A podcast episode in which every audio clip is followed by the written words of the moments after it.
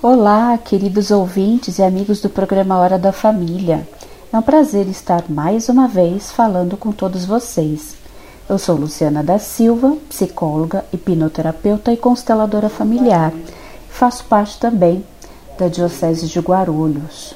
É uma alegria estar falando mais uma vez com você. E desde já agradeço à equipe do programa Hora da Família pelo convite e a oportunidade de mais uma vez estar com vocês.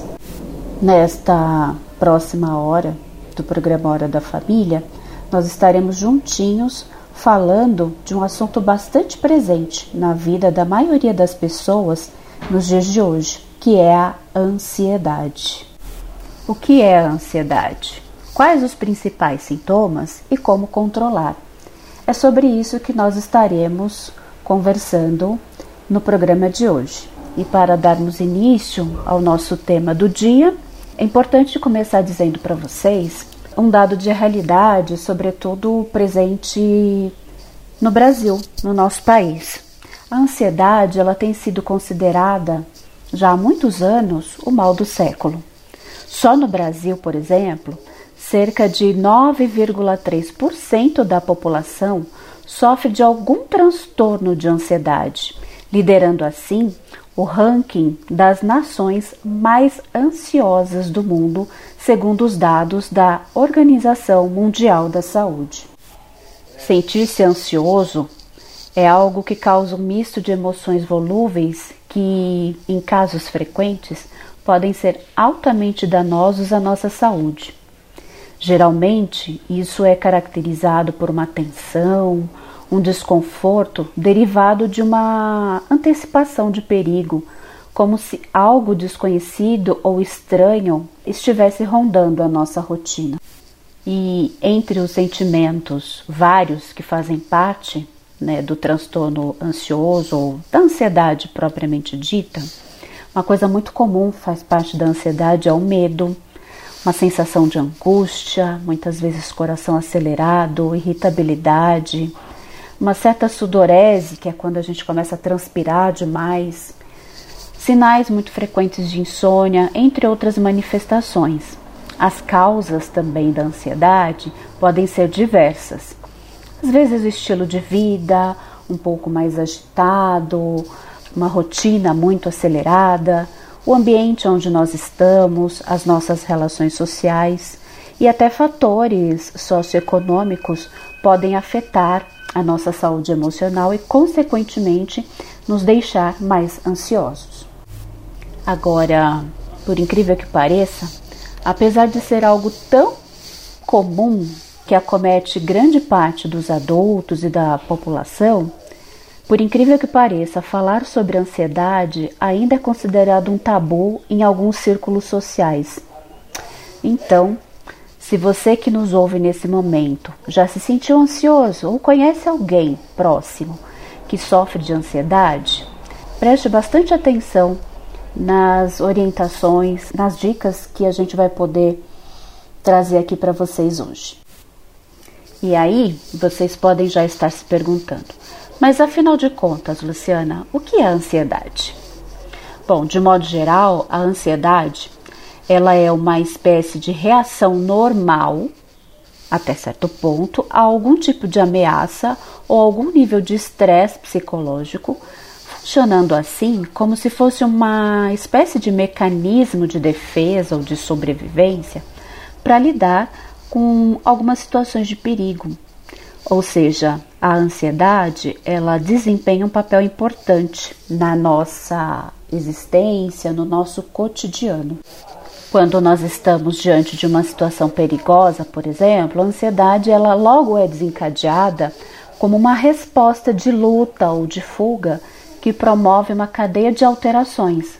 Alterações essas que podem ser físicas, como uma maior irrigação sanguínea, por exemplo, fazendo com que o nosso coração acelere e resulte até em alterações físicas, como nos nossos músculos, por exemplo, do corpo, para proporcionar para o nosso corpo a energia e a força necessárias para enfrentar aquele risco né, que muitas vezes a ansiedade nos traz. Então, fugir, por exemplo, de alguma coisa, de uma situação agressiva, ou enfrentar, às vezes, uma situação frente a um agressor, essas são as inúmeras respostas que, diante de uma situação de ansiedade, uma pessoa pode ter. Mas também existem aquelas pessoas que sentem ansiedade quando são rejeitadas, submetidas às críticas ou que de repente necessitam fazer algo que consideram importante, mas talvez não se sintam seguras ou preparadas o suficiente para isso. Isso também pode ser um desencadeador de um episódio ansioso e de uma crise de ansiedade maior. E aí, diante disso tudo que eu já disse para vocês, talvez vocês possam estar se perguntando: mas Luciana, ansiedade ou transtorno ansioso é a mesma coisa? Na verdade, não. Estar ansioso é totalmente diferente de ter um transtorno de ansiedade. Sabe por quê? Isso porque o sentimento de ansiedade faz parte da nossa vida, principalmente quando nós nos deparamos com novas experiências ou mudanças na nossa rotina. Dessa forma, estar ansioso é considerado uma ação pontual que provoca sentimentos, sensações ou pensamentos que nos tiram do nosso estado normal, mas que de alguma forma faz com que depois de algum tempo o equilíbrio seja recobrado e em pouco tempo depois. Agora, ao contrário disso, a ansiedade ela também pode ser considerada um transtorno, um estado patológico, quando ocorre com uma frequência ou uma intensidade mais duradoura, chegando ao ponto de interferir nas atividades normais, na qualidade de vida e, consequentemente, também na qualidade das relações que o ser humano, que a pessoa estabelece no seu dia a dia. Então, é importante considerar que o transtorno de ansiedade, ele é caracterizado pela preocupação demasiada com algo que virá a acontecer em uma situação específica, por exemplo. E aí, nesse caso, os sintomas da ansiedade infelizmente, começam a interferir diretamente na rotina, no comportamento e na qualidade de vida da pessoa. E entre os transtornos, né, as questões mais patológicas que envolvem a ansiedade, os transtornos mais comuns de ansiedade são o transtorno de ansiedade generalizada, que também é frequentemente chamado de TAG, Existem os ataques de pânico ou síndrome do pânico, que são bastante conhecidos também de grande parte da população, e existem os chamados transtornos fóbicos e ansiosos, que são mais específicos. Com tudo isso, é, a maneira mais prática de se diferenciar uma ansiedade normal daquela ansiedade patológica é basicamente você avaliar se aquela reação ansiosa ela é de curta duração, ela é pontual por conta de uma situação específica ou se ela é algo que é mais duradouro relacionado ao estímulo do momento ou não. Por quê? Porque se você tem um estímulo, se você tem algo que justifique algo pontualmente, mas ela consegue ser algo de curta duração, muito provavelmente você está ansioso, você está diante de uma situação de ansiedade, mas não necessariamente você pode ser considerado uma pessoa com um transtorno ansioso. Em contrapartida a isso, se isso começa a ficar muito frequente, se isso começa a tomar uma proporção, ter um nível de intensidade, começa a atrapalhar no seu dia a dia, talvez esse aí seja um sinalizador importante para que você procure, quem sabe, um meio de auxílio, uma ajuda profissional ou, quem sabe, algum recurso terapêutico. Bem, até aqui nós falamos um pouquinho das características gerais da ansiedade, que é essa questão que é tão presente no nosso dia a dia. Agora nós vamos fazer uma breve pausa para ouvir uma música e logo mais a gente volta. Até já! Vou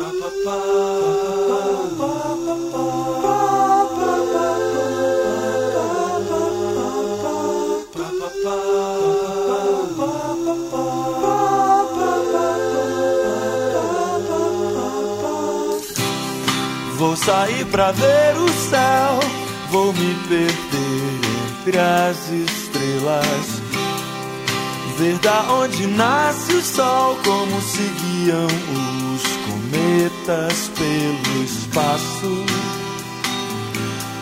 E os meus passos nunca mais serão iguais. Se for mais veloz que a luz, então escapo da tristeza. Deixo toda a dor pra trás, perdida num planeta abandonado. No espaço. E volto sem olhar pra trás. No escuro do céu, mais longe que o sol.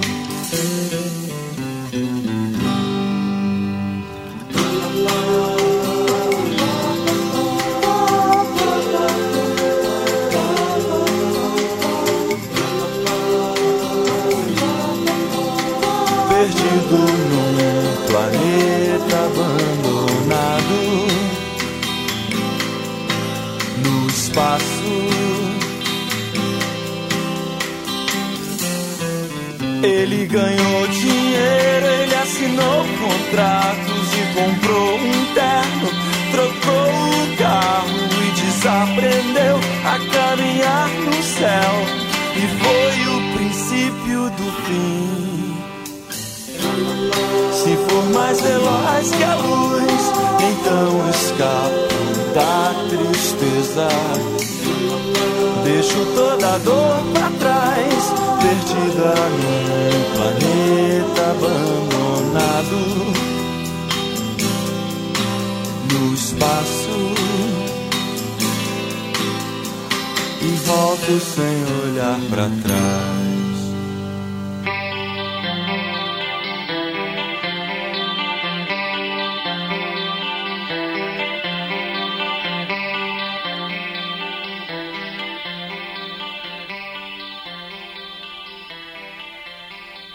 Este é o programa Hora da Família. Bem, queridos ouvintes, voltando agora ao nosso programa Hora da Família, nesse segundo bloco eu vou trazer para vocês sobre o nosso tema ansiedade, quais são os principais sintomas que se caracterizam por ansiedade. Porque aí talvez fique mais fácil para vocês entenderem como que isso funciona no nosso dia a dia e quais os principais gatilhos, aquilo que mais colabora para que a gente desenvolva esses sintomas. E falando um pouco sobre sintomas de ansiedade, eles podem variar de uma pessoa para outra. Não significa que sintomas de ansiedade numa pessoa vão ser iguais a todas as demais. Então, isso é uma coisa bastante importante na diferenciação entre os sintomas da ansiedade. Normalmente, as reações emocionais de ansiedade, elas são marcadas por medo, nervosismo, tensão, vergonha, tristeza e até pessimismo ou isolamento.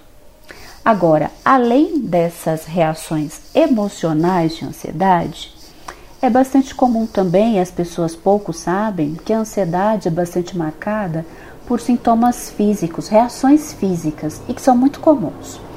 Então, às vezes, sinais de tontura, uma certa alteração gastrointestinal, como dor de barriga, diarreia, tremores no corpo, falta de ar, às vezes até uma ligeira dor de cabeça, suor excessivo, ou mesmo ânsia de vômito, tensão muscular, cansaço constante, alterações do sono e coração acelerado são as reações físicas mais comuns que fazem parte do conjunto aí de sintomas do transtorno de ansiedade. E aí é importante dizer para vocês, queridos ouvintes, que essas manifestações são constantes, fazem parte da rotina das pessoas que sofrem do transtorno de ansiedade. E isso podem vir acompanhados de outros sintomas ou não. E aí, quais seriam esses outros sintomas, além das alterações físicas que a gente já comentou? Dificuldades, por exemplo, de concentração, preocupação excessiva e pensamentos repetitivos ou uma espécie de expectativa apreensiva com situações do futuro também podem ser bastante presentes diante de episódios de ansiedade. Então, é algo para a gente ficar bastante atento, né? Porque às vezes, no meio da nossa ansiedade, naquela correria do dia a dia, a gente não se dá conta que determinadas alterações que nós estamos tendo podem estar relacionadas a algo que aponte para a necessidade da gente ter um cuidado, um cuidado mais especializado e que nos permita ter um suporte, o cuidado necessário para que a gente possa, dessa maneira, recuperar a qualidade das nossas emoções e, consequentemente, a nossa qualidade de vida. Dessa forma, queridos ouvintes, é importante também eu trazer para vocês quais são os principais tipos de ansiedade que são comuns de serem encontrados, seja através do trabalho dos especialistas que trabalham no diagnóstico de transtornos mais específicos de ansiedade e que fazem tanto parte da vida das pessoas e muitas vezes elas desconhecem. Dentre esses tipos de ansiedade, é, engana-se quem pensa que todos que sofrem de ansiedade têm o mesmo tipo de transtorno. Ansiedade transtorno de ansiedade não são todos iguais, não são iguais para todas as pessoas. Como nós citamos anteriormente, a sensação de ansiedade em si, ela pode ser considerada normal diante de determinadas situações do dia a dia, mas outras não. No entanto, quando esses sintomas tomam conta da mente da pessoa de forma frequente e começam a atrapalhar as atividades diárias, é sinal que o quadro se tornou muito provavelmente patológico, tornando necessário um aconselhamento profissional. Então, de acordo com algumas literaturas médicas que auxiliam os profissionais de saúde mental no diagnóstico desse tipo de alteração emocional, existem alguns subtipos de ansiedade, com características, fatores de risco e até algumas expectativas diferentes de evolução. E aí eu separei alguns desses principais transtornos para delinear aqui um pouquinho para vocês de modo que seja possível a gente explicar um pouquinho mais essa diferença entre momentos de ansiedade e transtorno ansioso. Um dos subtipos bastante comuns entre os transtornos de ansiedade que a gente acompanha no dia a dia dos nossos consultórios como profissionais da área de saúde mental é o chamado transtorno de ansiedade generalizada, que também é chamado de TAG. As características essenciais desse transtorno de ansiedade generalizada são ansiedade e preocupação excessivas, expectativa apreensiva acerca de diversos eventos ou atividades. A intensidade, duração ou frequência da ansiedade e preocupação no transtorno de ansiedade generalizado é algo que costuma ser desproporcional aquilo que corresponde à realidade, né? É algo que destoa demais da realidade, ou é, em relação ao impacto do evento causador. Então, o que, que a gente percebe no transtorno de ansiedade generalizada? Que existe aí um desajuste, uma desarmonia entre aquilo que a pessoa sente e a, a relevância de fato daquilo que pode ter sido o evento causador da ansiedade. Muito provavelmente esse sujeito pode ser que esteja sofrendo aí do chamado transtorno de ansiedade generalizada.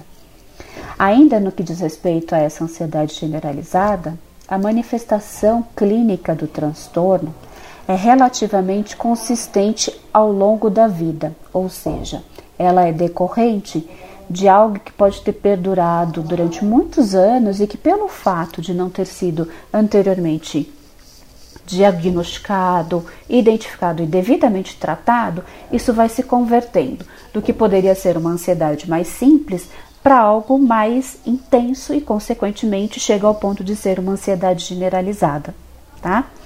Então, a diferença principal entre as faixas etárias está no conteúdo da preocupação do indivíduo, neste caso, e os adultos, por exemplo, têm mais probabilidade de sofrer desse tipo de transtorno do que pessoas idosas ou pessoas mais jovens, por exemplo. tá? Em razões do quê? Em razões das obrigações de vida, né, do ritmo, do estilo de vida. Os chamados transtornos de ansiedade generalizada são mais comuns de serem diagnosticados em pessoas adultas em fase produtivas da vida, né? Aquela fase da vida em que você está mais envolvido com questões de trabalho, mais compromissos, mais tarefas e tem uma vida mais ativa. Então, é bem mais comum nesse tipo de público a gente identificar esse tipo de dificuldade. Já em crianças e adolescentes, tendem a se preocupar mais com a escola, desempenho esportivo, enquanto que os adultos mais velhos relatam maior preocupação com o bem-estar da família ou da sua própria saúde física. É assim, portanto, que os adultos mais jovens experimentam maior gravidade dos sintomas do que os adultos mais velhos, aqueles que de repente já fazem parte da maioridade ou já entraram até num processo aí, numa fase da vida de aposentadoria em que as coisas começam a desacelerar, aí é menos comum que a gente encontre pessoas que sofram dessa chamada ansiedade generalizada, tá bem? E aí, seguindo com um outro subtipo de transtorno ansioso que é bastante comum e bastante conhecido de muitas pessoas e às vezes cai até num certo senso comum das pessoas acharem que muita coisa se confunde com esse tipo de transtorno, é o chamado transtorno do pânico. Né? Muitas vezes as pessoas acham que todo mundo que sofre de algum tipo de ansiedade um pouco mais intensa necessariamente está diante de uma situação de transtorno de pânico. E isso não é bem uma verdade, tá? O transtorno do pânico, ele se refere a ataques de pânico inesperados, recorrentes e que podem ser caracterizados por uma crise aguda e abrupta de medo e de desconforto intenso que alcança um pico né, um nível de estresse tão alto em tão poucos minutos e que durante a crise ocorrem quatro ou mais tipos de sintomas físicos e mentais. Então, dentro do transtorno do pânico especificamente, as preocupações acerca dos ataques de pânico ou das suas consequências geralmente estão relacionados a preocupações físicas, é, durante as crises de pânico, é muito comum as pessoas estarem preocupadas fisicamente com as consequências do ataque de pânico e aí fazem com que as pessoas acreditem que possam estar, por exemplo, diante de um problema cardíaco, diante de um outro transtorno que possa afetar a sua integridade física. Muito frequentemente, essas preocupações físicas levam as pessoas a acreditarem que elas têm um sintoma físico, mas na verdade nada mais é do que algo decorrente da ansiedade que, por ser muito intensa num intervalo de tempo muito curto, faz com que elas tenham essa sensação de que elas estão sob o risco iminente de terem a sua integridade física afetada. Um outro aspecto bastante comum, um outro sintoma bastante comum e que faz parte também do transtorno de pânico são as chamadas preocupações pessoais, como por exemplo, constrangimento ou medo de ser julgado negativamente pelos outros devido aos sintomas visíveis de pânico. Lembra que eu falei no bloco anterior para vocês sobre os sintomas físicos é, da ansiedade? Pois é, o transtorno do pânico ele é um transtorno bastante permeado por reações físicas e, consequentemente, isso faz com que seja muito evidente o transtorno do pânico. Dificilmente uma pessoa vai estar diante de um ataque de pânico e alguém à volta daquela pessoa não vai perceber que tem algo de errado com ela. E aí é onde vem essas preocupações pessoais, que fazem com que elas fiquem preocupadas com o constrangimento que elas porventura possam passar diante de uma crise de pânico. Então faz com que elas desenvolvam pensamentos recorrentes a respeito dessas preocupações.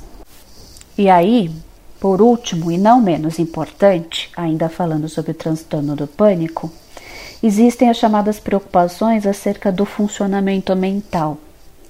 Essa descarga de adrenalina que a pessoa sofre durante o transtorno do pânico é uma coisa tão intensa, numa fração de minutos tão curta, é, a descarga emocional que o sujeito sofre durante um transtorno de pânico é tão grande, tão intenso, que faz com que essa pessoa desenvolva preocupações acerca de acho que vou enlouquecer ou perder o controle. Uma das principais reações mentais do sujeito diante de um ataque de pânico é justamente essa preocupação acerca de perder o controle, porque vai tendo a sensação de que vai enlouquecer. Mas na verdade a pessoa não está enlouquecendo. O que está acontecendo, a manifestação que está acontecendo naquele momento, nada mais é algo que faz com que ela perca o controle justamente por conta dessa fração de tempo muito pequena diante do nível de estresse e de ansiedade que são extremamente altos, fazendo com que elas tenham essa sensação de descontrole. E seguindo aí com os subtipos de transtorno de ansiedade, um outro também muito comum, sobretudo nesses tempos pandêmicos que a gente vem vivenciando nesses últimos anos, é o chamado transtorno de ansiedade social. Claro que isso não é algo inerente apenas ao período de pandemia. Mais uma coisa que eu venho observando, até pelo tipo de trabalho que eu desenvolvo com muitas pessoas, é que os chamados transtornos de ansiedade social, que também podem ser chamados de fobia social, se intensificaram e tiveram um aumento muito significativo nesses últimos dois ou três anos, decorrentes também da chamada fase de pandemia do Covid-19. E aí, quais são as características do transtorno de ansiedade social e fobia social? A característica essencial desse transtorno é um medo e uma ansiedade intensos de situações sociais nas quais o indivíduo, o sujeito, ele pode ser avaliado pelos outros. Ele tem ainda a preocupação de que será julgado, ele poderá ser de alguma forma afetado pelos aspectos do contato social, né? Muito embora antes da pandemia as características principais desse transtorno fosse a ansiedade, o medo do julgamento por ser de repente uma pessoa desagradável, ameaçadora, amedrontada, etc. e tal, né? Algumas características foram sendo acrescentadas ao longo desses últimos anos. Então, o isolamento prolongado que as pessoas sofreram nos últimos anos devido à pandemia fez com que elas também ficassem com uma sensação interna de desajuste, de ser alguém que possa o tempo todo estar sendo afetada ou afetar outras pessoas através do contato social. E aí, essa ansiedade né, de estar em contato com as pessoas foi algo que foi se intensificando nesses últimos anos, fazendo com que o contato das pessoas fosse prejudicado. Então, as pessoas com um transtorno de ansiedade social têm preocupações decorrentes, por exemplo, do desempenho, se elas vão dar ou não conta de desempenharem certos papéis, que são geralmente mais prejudiciais, sobretudo na sua vida profissional. Né? Então, pessoas que precisam muito estar em contato social e que tem que dar uma resposta a esse contato social são normalmente dotadas de uma autocrítica, de um nível de expectativa, de autocobrança mesmo, tão intensos que o simples fato de quererem se expor, de falar em público, pode ser algo que seja gerador de um nível de estresse tão grande que acabe aí sendo desencadeador dessa chamada ansiedade social.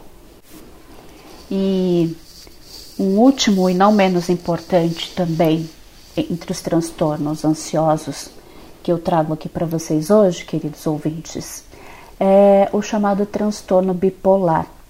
Esse tipo de transtorno ansioso, ele é caracterizado, sobretudo, por oscilações de humor, instabilidades no humor.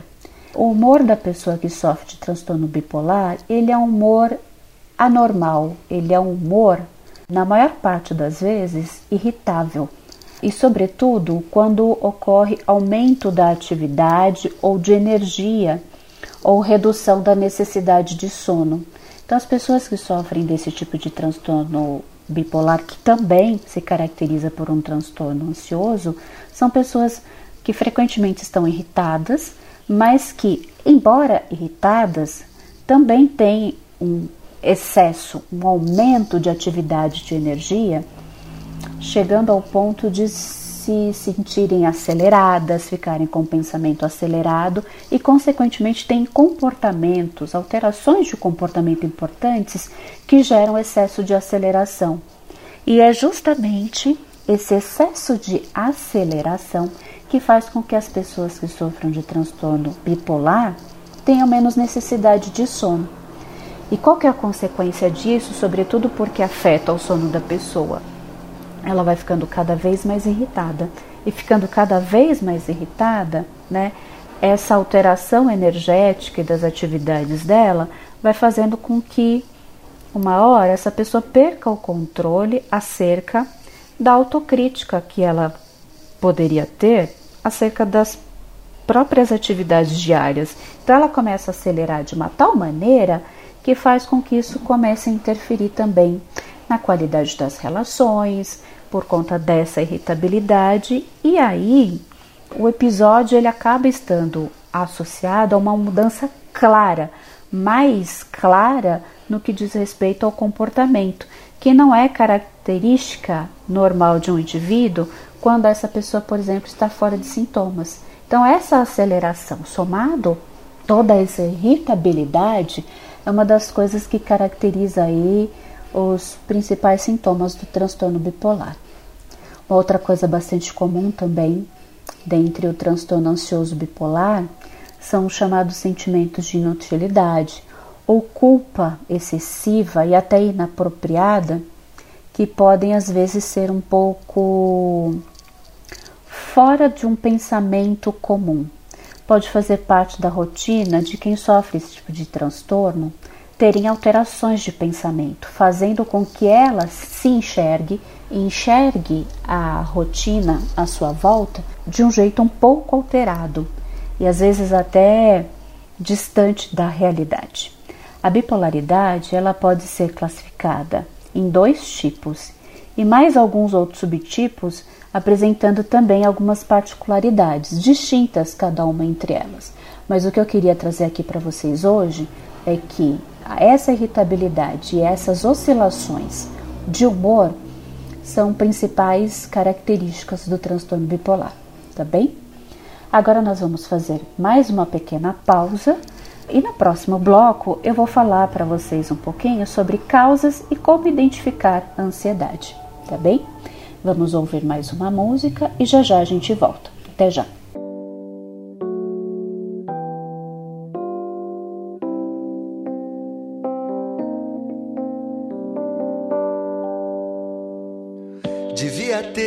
amado mais, ter chorado mais, ter visto o sol nascer.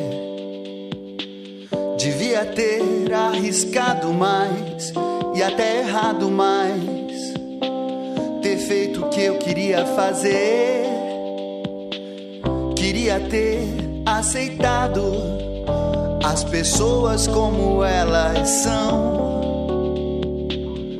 Cada um sabe a alegria e a dor que traz no coração. O acaso vai me proteger enquanto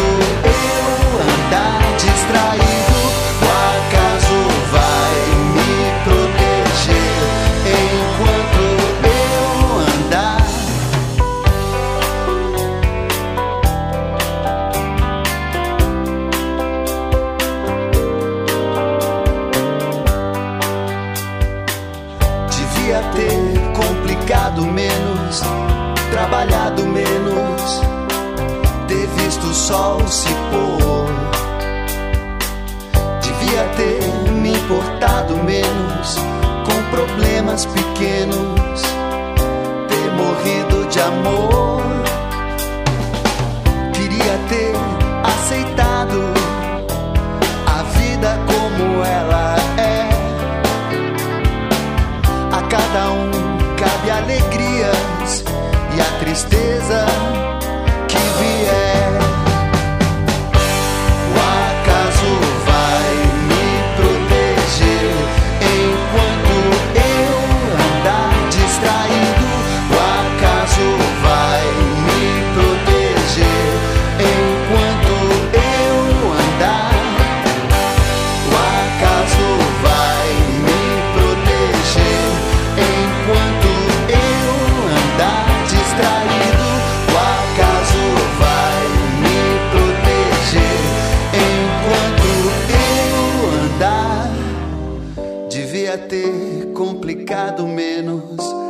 trabalhado menos, ter visto o sol se pôr.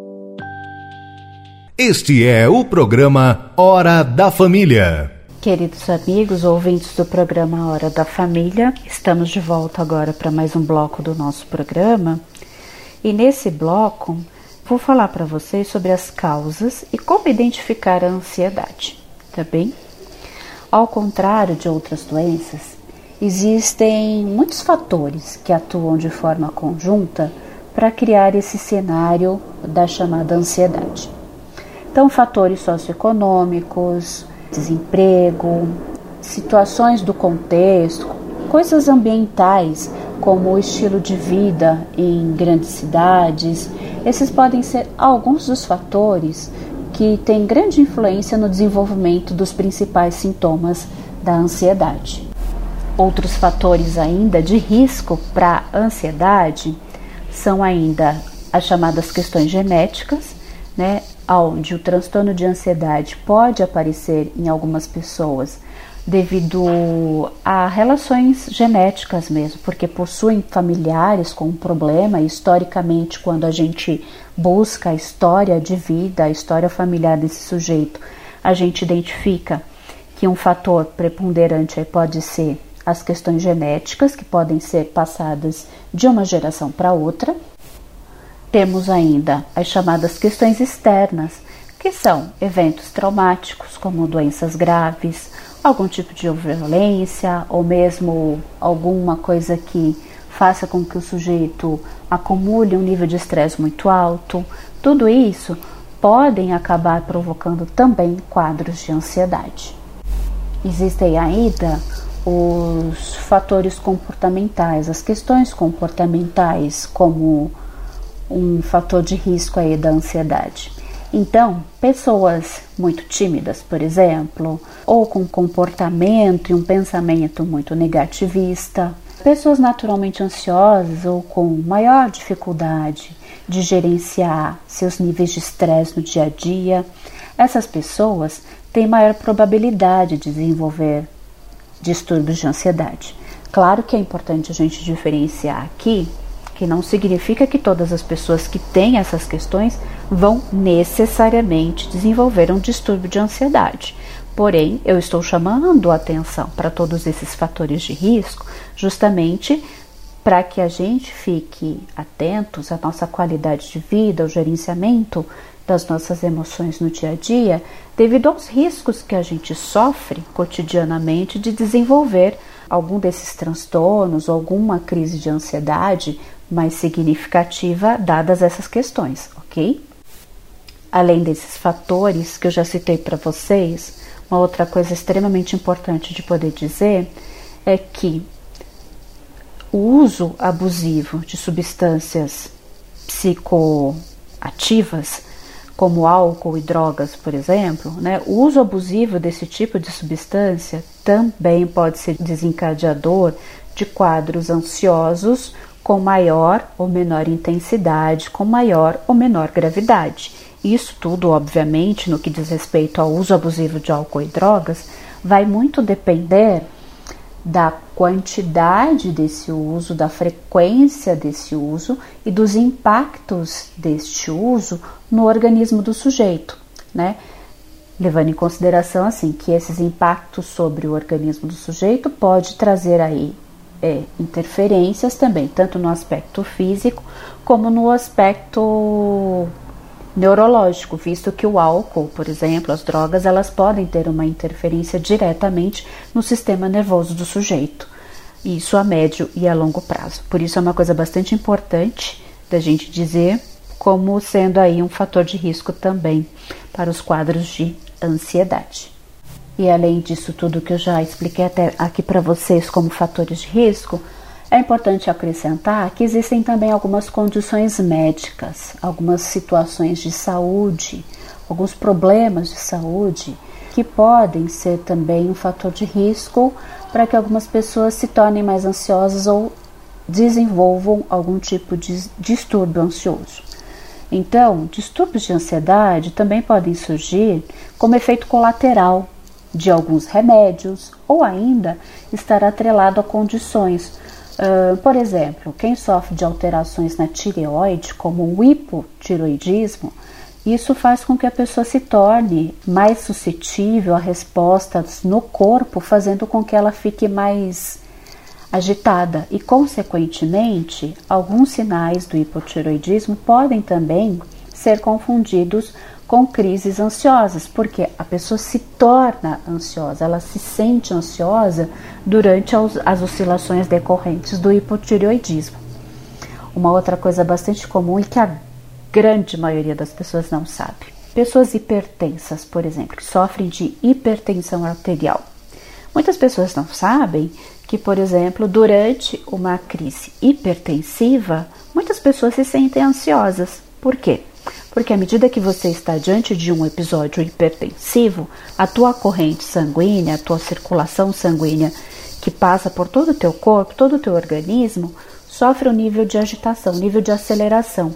E essa alteração vasodilatadora, fazendo com que a tua pressão arterial suba, faz com que as sensações físicas da hipertensão sejam muito parecidas com uma crise de ansiedade, fazendo com que o sujeito, durante algumas crises hipertensivas, sobretudo aquelas mais elevadas, possa também passar por aí episódios ansiosos, ok? Mas esses são apenas alguns exemplos para que vocês saibam que às vezes, quando a gente já tem algum problema crônico de saúde, dependendo do tipo de medicação ou da condição médica que nós temos, talvez seja o caso de conversar com o nosso especialista com aquele médico que nos acompanha, para ver até onde de repente a nossa condição anterior de saúde pode ser ou não desencadeadora também de transtornos ansiosos, porque aí talvez fique mais fácil da gente discriminar, diferenciar o que, é uma coisa, o que, que é outra e como tratar adequadamente cada uma dessas condições. Bem, e aí Dadas todas essas informações que eu estou trazendo aqui hoje para vocês, para a gente falar sobre a questão da ansiedade, é importante também a gente dizer que identificar casos de ansiedade, sobretudo transtornos, nem sempre é algo tão claro. Eu estou trazendo aqui didaticamente as informações para vocês de um jeito que talvez possa ser um facilitador. Mas isso porque algumas pessoas consideram seus sintomas muitas vezes normal no dia a dia, nem sempre é tão simples de se identificar casos de ansiedade. Às vezes tem alguns casos de ansiedade que começam a acometer a pessoa em fases tão precoces, tão cedo na vida, que faz com que elas tenham essa dificuldade de se identificar como alguém que de repente precise de um auxílio de um especialista. Consequentemente, faz com que não considerem que aquela ansiedade que tem no dia a dia possa ser um transtorno, fazendo com que isso possa ser um agravante, né? fazendo com que essa ansiedade vá piorando ao longo do tempo.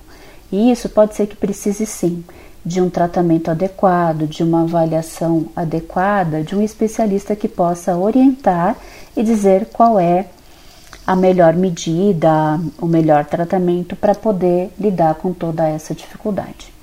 E aí, nesses casos, além dos sintomas relatados, dos quais a gente já veio falando até aqui, é importante também a gente ficar atentos à qualidade de algumas coisas, que são os nossos pensamentos e algumas reações emocionais nossas. Então, por exemplo, pessimismo, perfeccionismo, excesso de autocrítica, de cobrança de si mesmo ou das pessoas à nossa volta, frequente falta de confiança, excesso de preocupação com coisas do dia a dia, às vezes até de forma meio fora de contexto, e ainda a apreensão constante ao longo de diferentes atividades que você desenvolva ao longo do dia podem apontar para um extremo nível de preocupação que podem aí estar prejudicando, inclusive a sua qualidade de vida, a sua interação social, né? E isso aí são alguns aspectos para a gente ficar bem atentos no nosso dia a dia, para que a gente possa diferenciar a intensidade das coisas e até onde isso pode estar prejudicando na nossa qualidade de vida, ok? Vamos fazer uma breve pausa agora para ouvir mais uma música e já já eu vou voltar a falar com vocês ainda sobre ansiedade e a relação da ansiedade com os nossos níveis de estresse no dia a dia. Até já!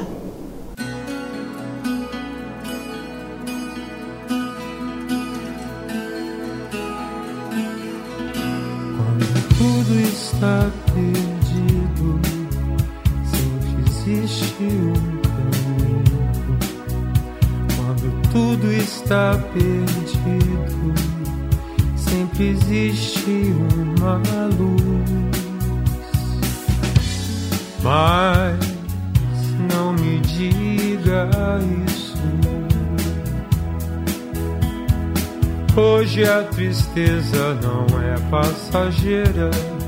Hoje fiquei com febre a tarde inteira.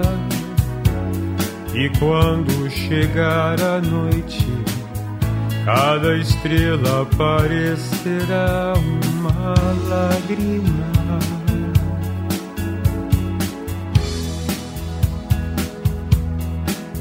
Queria ser como os outros das desgraças da vida, ou fingir estar sempre bem, ver a leveza das coisas com. Mas não me diga isso, é só hoje e isso passa. Só me deixe aqui quieto, isso passa. Amanhã é um outro dia, não é? Eu nem sei por que me sinto assim. Vem de repente anjo triste perto de mim. E essa febre que não passa, e meu sorriso sem graça, não me dê atenção.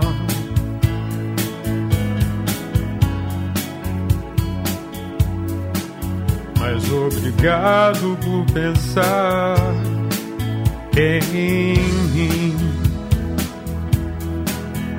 Quando tudo está perdido, sempre existe uma luz. Quando tudo está perdido, sempre existe um caminho. Quando tudo está perdido, eu me sinto tão sozinho.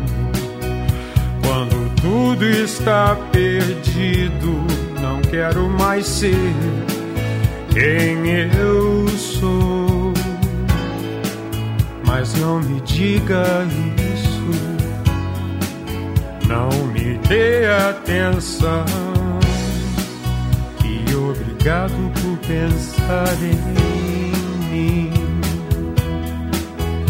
Não me diga isso,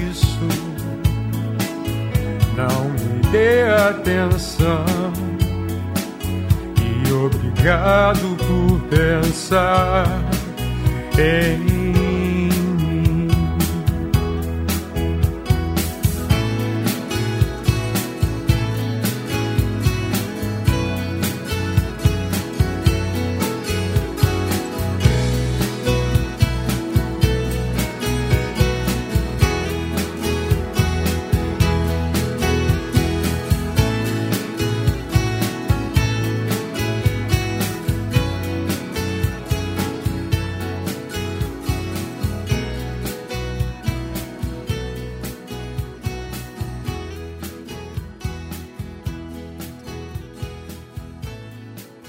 Este é o programa Hora da Família. Bem, queridos ouvintes, chegamos a mais um bloco do nosso programa Hora da Família e a partir de agora eu vou falar nesses próximos minutos para vocês sobre a relação da nossa ansiedade com o nosso estresse, o nosso estresse do dia a dia.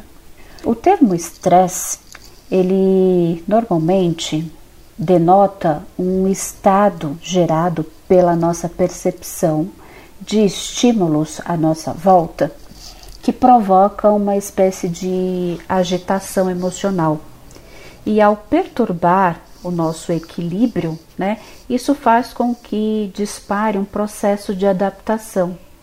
E essa adaptação, uma vez alterada em relação ao nosso nível de equilíbrio, entre outras alterações, faz com que gere um nível de aumento na produção de um hormônio chamado adrenalina e que vai, por sua vez, produzindo diversas manifestações, manifestações essas sistêmicas, tanto no nosso corpo físico como no nosso estado mental e emocional.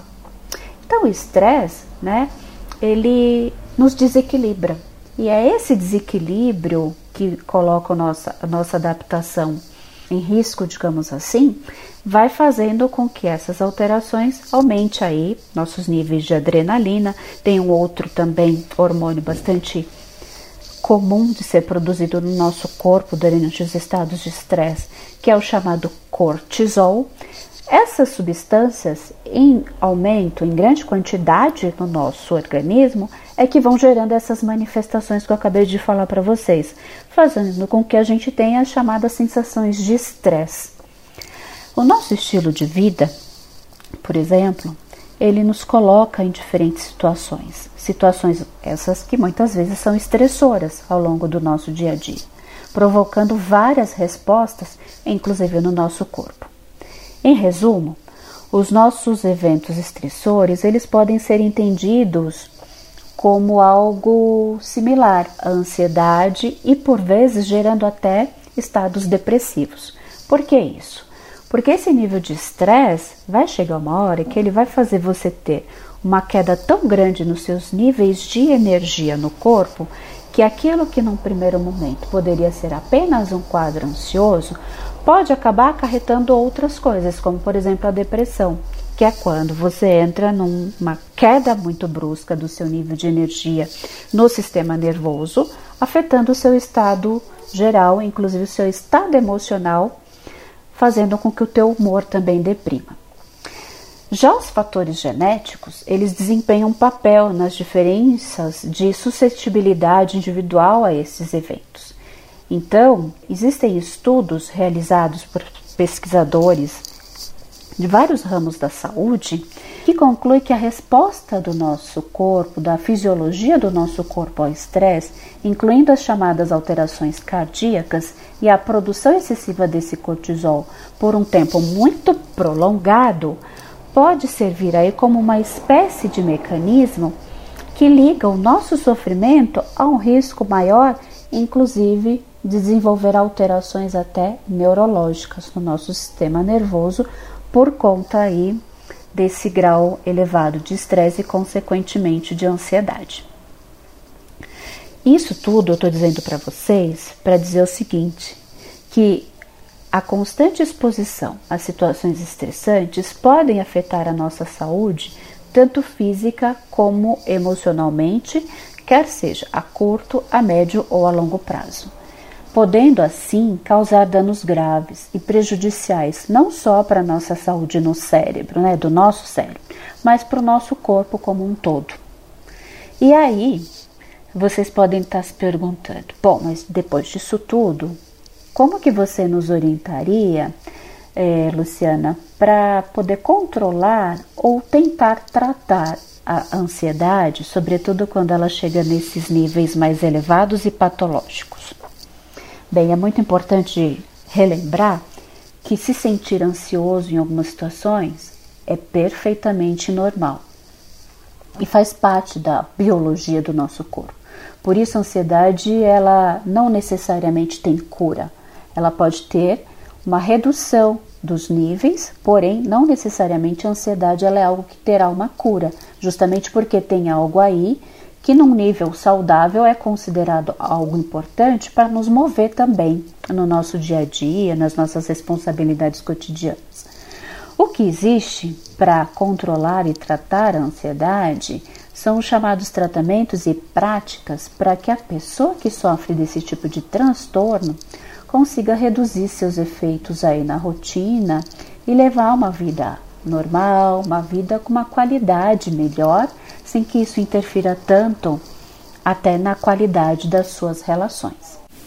Dentre os tratamentos mais indicados, né, existe o chamado tratamento psicoterápico, a psicoterapia ou simplesmente terapia, onde se busca trabalhar as questões emocionais, fazendo uso de várias abordagens e conexões com o nosso mundo interno, subconsciente, para chegar ou tentar de alguma forma identificar qual é a raiz do problema. O que está fazendo com que o sujeito, de alguma forma, desenvolva essa ansiedade num nível tão elevado e, e prejudicando assim a sua qualidade de vida? No caso da psicoterapia, ela é indicada principalmente para lidar com problemas relacionados ao estresse, luto, ansiedade, transição de vida e carreira, relações interpessoais, entre outras questões que subjetivamente vocês podem estar identificando aí no dia a dia de vocês. E aí, contar com o acompanhamento de um psicoterapeuta, um psicólogo, pode ajudar aí a transformar a forma como você se relaciona, enfrenta pequenos ou grandes incômodos do dia a dia e que, consequentemente, afetam o seu bem-estar e o seu equilíbrio de modo geral. Um outro tipo bastante comum, sobretudo nos transtornos patológicos mais agudos, mais intensos, são os chamados tratamentos medicamentosos, farmacológicos.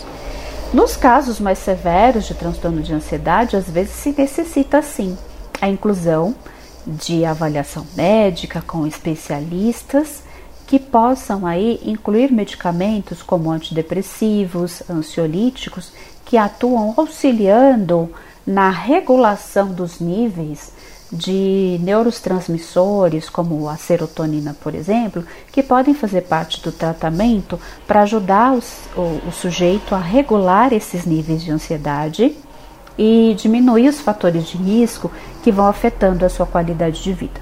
Porém, é extremamente importante dizer para vocês, queridos ouvintes, que somente um profissional capacitado, habilitado, pode dizer qual é o tratamento mais adequado para o caso devido, é, determinando a melhor dosagem, a duração desse tipo de tratamento e associando isso, obviamente, com o que a gente falava anteriormente, que é a psicoterapia. Uma outra coisa bastante importante que vai fazer parte também muitas vezes do processo psicoterápico, porque provavelmente esse profissional, psicólogo, vai orientar vocês acerca disso caso precise, é em relação a mudanças de hábitos. Mudanças de hábitos são outras coisas que podem ser bem importantes de estarem sendo reguladas para diminuírem os fatores de risco da ansiedade. Essa é uma forma que a gente poderia chamar de de repente mais caseira de tratar a ansiedade, podendo ser agregada aos tratamentos recomendados pelos profissionais da área de saúde. Mas, por exemplo, realizar exercícios físicos regularmente é um dos principais auxiliares das terapêuticas tradicionais no tratamento do transtorno de ansiedade. Sabe por quê?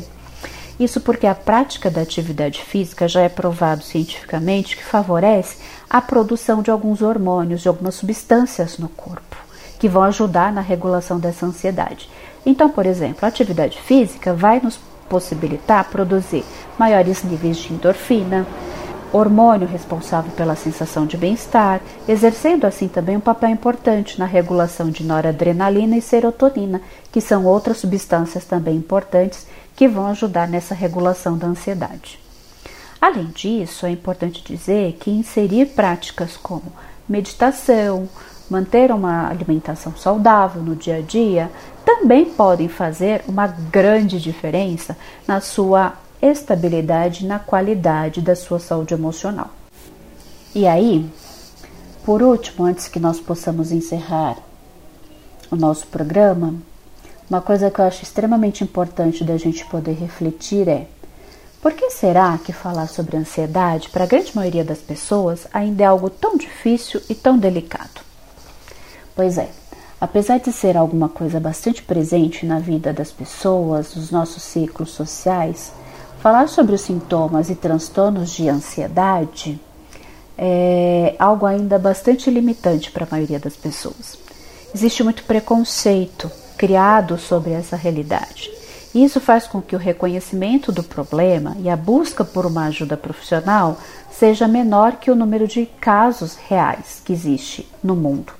O transtorno de ansiedade ele é um problema de saúde pública e ele tende a se desenvolver ainda na infância muitas vezes, fazendo com que isso persista no decorrer da vida do sujeito todinha até a sua fase adulta, se não for tratado corretamente.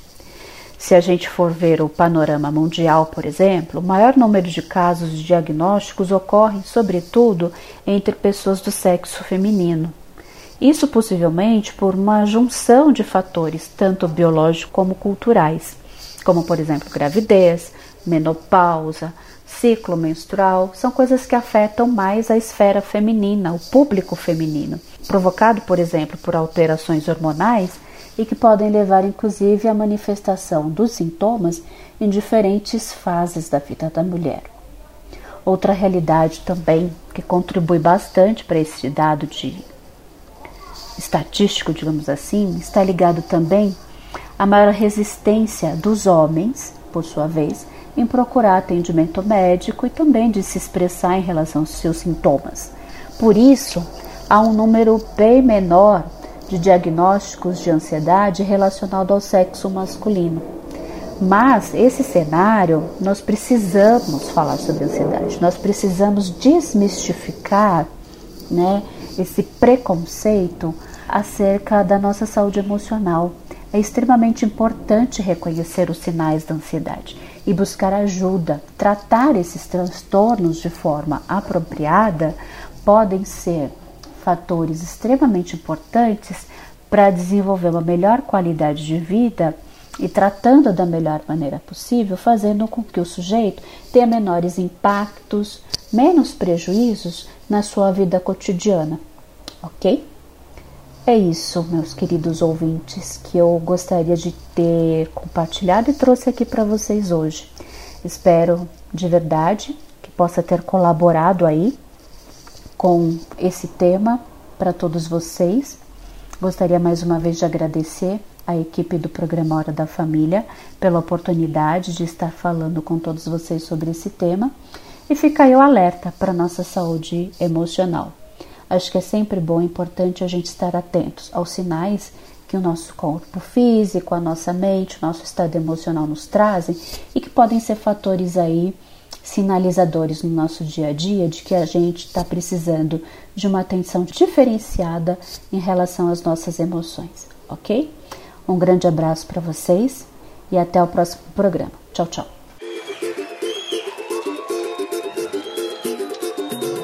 Palma da mão, palma da mão, palma da mão, palma da mão, palma da mão, palma da mão, palma da mão, palma da mão. É o seguinte. A gente nunca deve desistir do que a gente quer. Por isso que Deus existe. Só que a gente tenha fé sempre. E nunca desista do seu objetivo. E muita calma nessa hora. E deixa acontecer naturalmente. Que o bicho vai pegar. Quem cultiva a semente do amor Segue em frente, não se apavora. Se na vida encontrar sabor Vai saber esperar sua hora. Quem cultiva a semente do amor Segue em frente, não se apavora. Se na vida encontrar sabor Vai saber esperar sua hora. Às vezes a felicidade demora a chegar. Aí é que a gente não pode deixar de sonhar. Guerreiro não pode dar luta, não pode Ninguém vai poder atrasar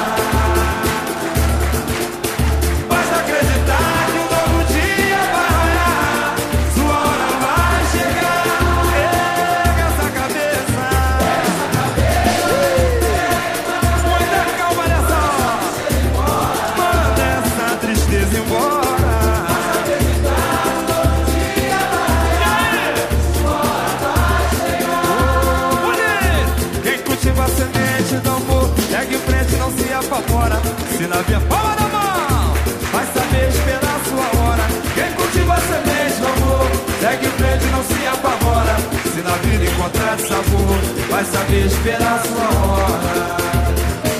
Às vezes a felicidade demora a chegar.